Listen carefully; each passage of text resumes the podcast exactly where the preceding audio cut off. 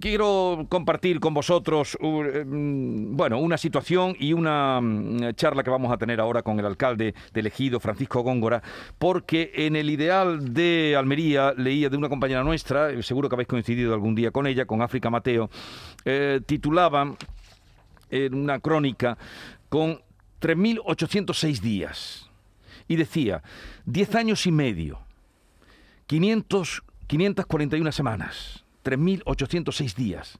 Es demasiado tiempo para vivir con la espada de Damocles en la cabeza.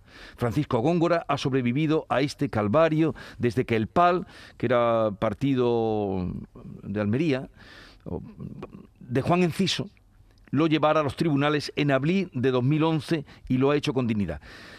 Eh, diez años y medio, que es lo que suman estos datos que cuentan aquí, eh, esperando una sentencia que lo absolvió esta semana. Y yo digo, un hombre, un político que se enfrenta además a, pues han tenido que ser a tres convocatorias electorales con esa espada de Damocles de imputado, ¿cómo se siente el día después, diez años y medio, que le llega la sentencia, en este caso absolutoria? Francisco Góngora, alcalde elegido, buenos días. Buenos días, don Jesús. A usted, en un mes antes de que fuera a las elecciones de 2011, le presentaron la demanda, además eh, Juan Enciso o los que iban con él, antiguos compañeros suyos, acusándole con acusaciones de falseamiento de documento público, delito fiscal y malversación de fondos públicos. Eso un mes antes de que se presentara a las elecciones. Diez años y medio después le dan la solución. ¿Qué, qué sensación o con qué sensación ha recibido esa, esta solución? Bueno, mm, la verdad es que después de tantos años, eh, desde el primer momento, yo he tenido la, convicción y la seguridad de que era absolutamente inocente. Y no me ha causado ninguna sorpresa. Fíjense, ni siquiera en el primer momento de conocer la sentencia, eh, ningún tipo de alivio, porque no podía concluir de otra manera.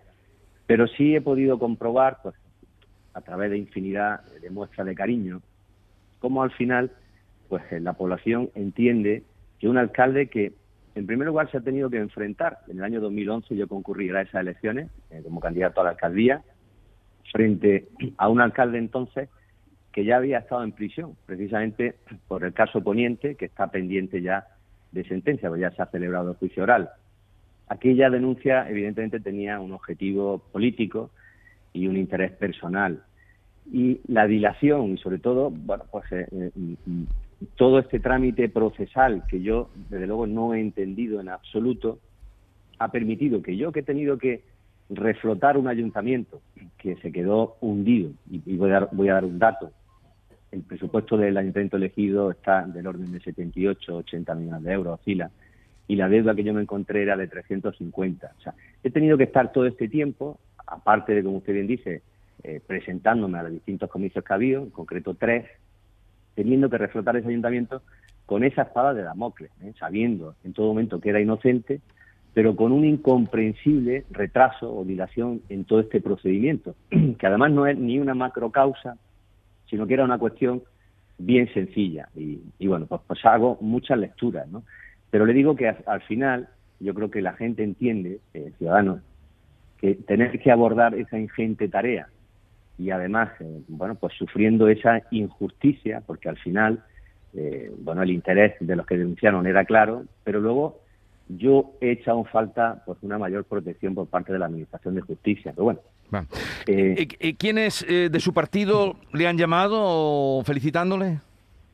Bueno, pues he tenido infinidad, infinidad de llamadas, ¿eh? desde la propia provincial, a nivel local, a nivel regional y a nivel nacional, lógicamente. Pero cuando usted ha estado con esa espada de Damocles, como decíamos, valga de nuevo, porque, porque han sido diez años y medio, ¿encontró apoyo en su partido durante toda esa travesía judicial?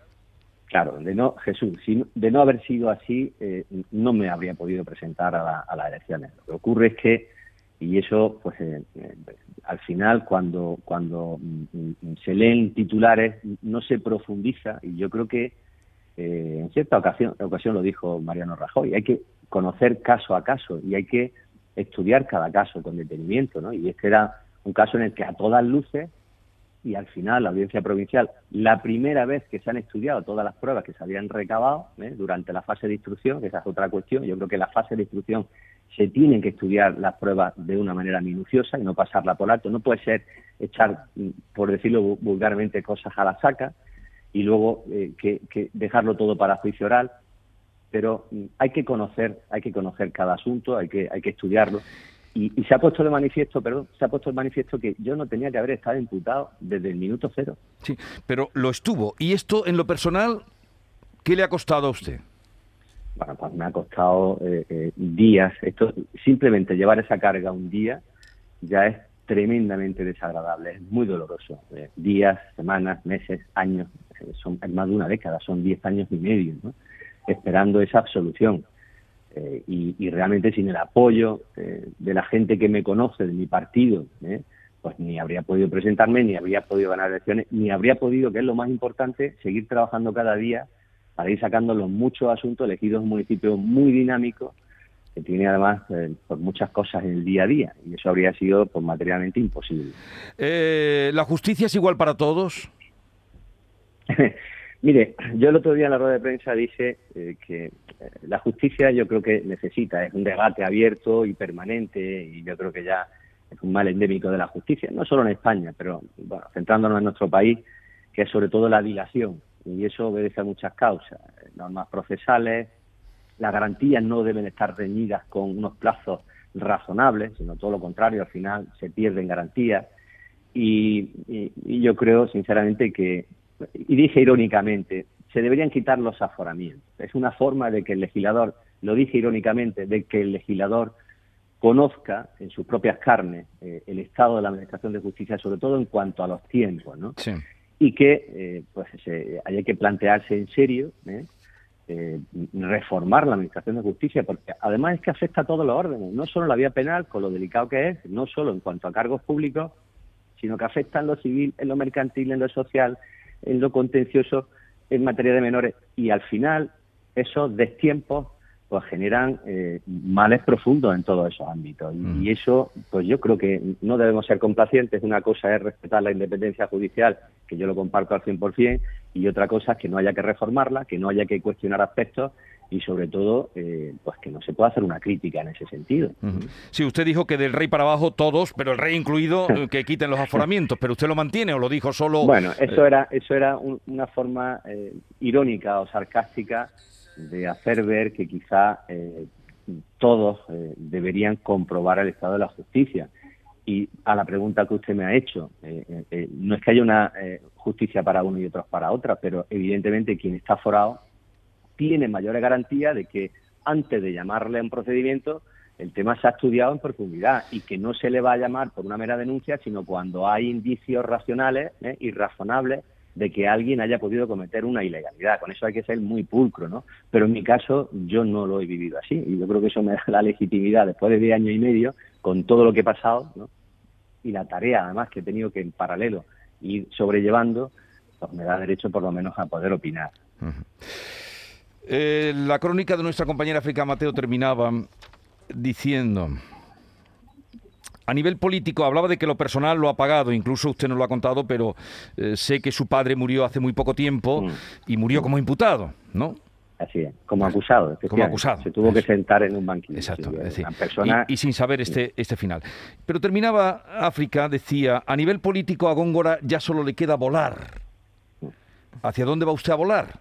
Bueno, de momento a seguir desempeñando mi tarea aquí, como digo, elegido eh, requiere de mucho trabajo, mucho esfuerzo. Por suerte es un municipio muy dinámico y yo estoy bien donde estoy, pero evidentemente, pues en política nunca se sabe. Eh, enhorabuena mm, por, por, haber salido pues absuelto y, también le quería llamar sobre todo eso, cómo se llevaba, que nos contara cómo se puede llevar 10 años y medio de espera, eh, al margen de lo que la justicia, no hay peor justicia que, la, que se prolonga en el tiempo, ¿no? Así es que, nada, que vuele seguro, alcalde.